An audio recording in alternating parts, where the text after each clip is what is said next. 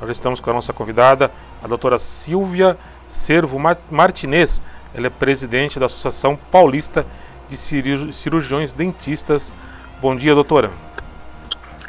Bom dia. É, pergunta, Josiane? Vamos lá, Gil, um prazer receber a doutora aqui para falar sobre né, a saúde bucal. É, doutora, nós sempre ouvimos a frase prevenir é o melhor remédio. Em relação à odontologia, qual a importância da prevenção? Bom dia a todos, a todos os ouvintes. É, quero falar um pouco da APCD, Associação Paulista de Cirurgião, Cirurgiões Dentistas, na qual estou presidente em Dayatuba. A nossa associação ela tem 110 anos, né? Ela está representada em todo o estado por meio de suas regionais, que são 88 regionais. Ah, tem 40 mil associados, né? Hoje estou presidente da associação em Dayatuba e sou coordenadora de, da macro região 3, que compõe oito regionais. É, dizer da, é, da sua respondendo a sua pergunta, sim. É, é melhor prevenir do que mediar? Sim. Na odontologia, a prevenção é essencial, né? A falta de cuidados com a saúde bucal pode ocasionar vários problemas, né? Comprometendo, inclusive, a vida social do paciente. É, para ter uma boa saúde bucal, a pessoa tem que fazer prevenção, né? Ela hum, tem que ter cuidados com higiene, assim prevenindo doenças, inclusive o câncer bucal, porque na boca aparecem várias lesões e ela só vai é, saber das, dessas lesões com a prevenção. Essa prevenção, é, doutora, como é feita? É, qual é o seu conselho para que os nossos ouvintes, como eles podem prevenir doenças em relação à boca? O ideal é fazer a prevenção de seis, a cada seis meses, né? A partir do nascimento da criança. É importante que as mães procurem os cirurgiões dentistas, né, das suas confiança, ou que a mãe é, no CELS, em Dayatuba tem uma larga, uma ampla é, é, de tratamento de odontologia pela Prefeitura de Indaiatuba, muito bem atendida a população, é, para que ela receba orientações de como tratar a gengiva da criança, já a, a prevenção desde o nascimento, né? É, como fazer essa prevenção e a prevenção é o melhor resultado para a população. A higienização das gengivas, da mucosa do bebê, das mamadas, da alimentação, é, do sapinho que aparece quando nasce o nenê. Começa aí a prevenção propriamente dita. Na PCD, nós temos, é, um, aqui em Dayatuba, nós temos uma diretoria de prevenção. O que é essa diretoria de prevenção? Nós fazemos uma prevenção na ABID, em igrejas evangélicas com crianças. E a prefeitura é nossa parceira. Ela nos concede né, os kits de higiene. Né? E nós fazemos essa prevenção é, de dois em dois meses, três em três meses, depende. E damos é, uma aula né, para as crianças e para os pais.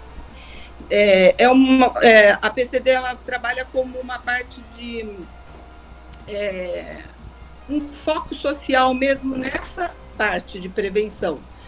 É, e, por meio desta prevenção, nós, da PCD, é, instituímos o Abril Grená. O que, que é o Abril Grená? O Abril é porque Tiradentes é o nosso patrono da odontologia e o Grená é a nossa cor da odontologia. Então, nós fomos até a Câmara Municipal, pedimos para, na época, o vereador Massal, né, é, que nos contemplasse com essa, esse, essa, é, esse evento, abriu o Grená aqui em Dayatuba. E prontamente ele fez esse decreto de lei, o prefeito Nilson Gaspar assinou. Nós temos essa lei desde o dia 18 de março de 2020. Não foi implantada ainda né, na nossa PCD por causa da pandemia, mas com certeza em 2022 nós viremos com toda a força no Abril Grenal. E essas campanhas é, são essenciais para a prevenção. É, assim como é, tem vários, é, várias ações sociais para prevenção. Doutora, é, amanhã começa o, o, mês de comemoração aí do, do, para, os idosos. Qual a importância da prevenção também para essa faixa etária de idade e o tempo de procura também mantém isso mesmo, de cada seis meses, procurar o dentista? A prevenção no idoso é um pouco mais. É, é, não é complicada, é um pouco mais. Tem que ser mais refinada. Porque o idoso ele já vem com comorbidade. Muitas vezes diabetes, pressão alta, cardíaco. E nessa fase do idoso, nós temos que ter uma, um cuidado maior. Então, ele tem que vir ao dentista é, hum, hum, é, é, com um período menor, né? De três em três meses ele tem que ter o diabetes controlado. Por quê? Porque o, o idoso, ele tem uma grande propensão de ter problemas periodontais, que são aqueles problemas que ele chega no, no consultório e diz que está com os dentes amolecidos. Né? Isso são as fibras, né? É, que, que, como que eu vou te explicar? Que suportam o dente, né? São os problemas periodontais eles são causados normalmente por tártaros, e, a diabetes também ajuda muito, as comorbidades em si ajudam muito, né? Então, os idosos, eles têm sim que ter uma prevenção, porque, é, inclusive, eles podem, no caso, né, com as comorbidades, podem ter é, maior bactérias, né? A evolução de maior bactérias pela doença, né? É, não que vai ter, mas podem, né? Então tem que ter um tratamento mais assíduo, mais específico, um cuidado maior com o idoso.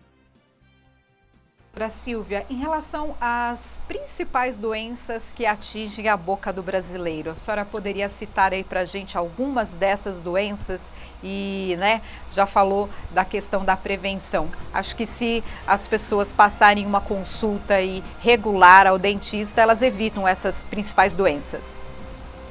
Com certeza, a prevenção é tudo. Mas sim, nós temos a cárie, a má oclusão e as doenças periodontais. A cárie, ela está praticamente associada à ingestão de açúcar, né? Hoje, é, é, alimentos industrializados. A maloclusão são aqueles ditados é, dentes tortos, né? Dentes tortos, que compromete a estética, é, articulação, tem, vem causando dores mandibulares, dores de cabeça, é, nos músculos da face. E as doenças periodontais, né, que eu acabei de falar, que essas são é, pelas perdas dentárias e causam perdas dentárias e são acometidas por doenças de suporte, amolecem, caem e os dentes, né, por essas, essas esse comprometimento, né, da do suporte do dente mesmo. Doutora, o Brasil já foi considerado um país que não cuida muito bem dos seus do, dos dentes. Como está essa realidade hoje? Como que está essa situação hoje no nosso país? Infelizmente, a realidade no Brasil persiste, ainda persiste. A saúde bucal, ela tem uma estreita é, relação, vamos dizer assim, né, com a qualidade de vida da população. E a desigualdade social ela permanece no nosso país. Nos grandes centros urbanos, a população ainda tem os serviços odontológicos, tanto no setor público como no privado. Mas nas cidades é, e regiões descentralizadas, o acesso é mais restrito.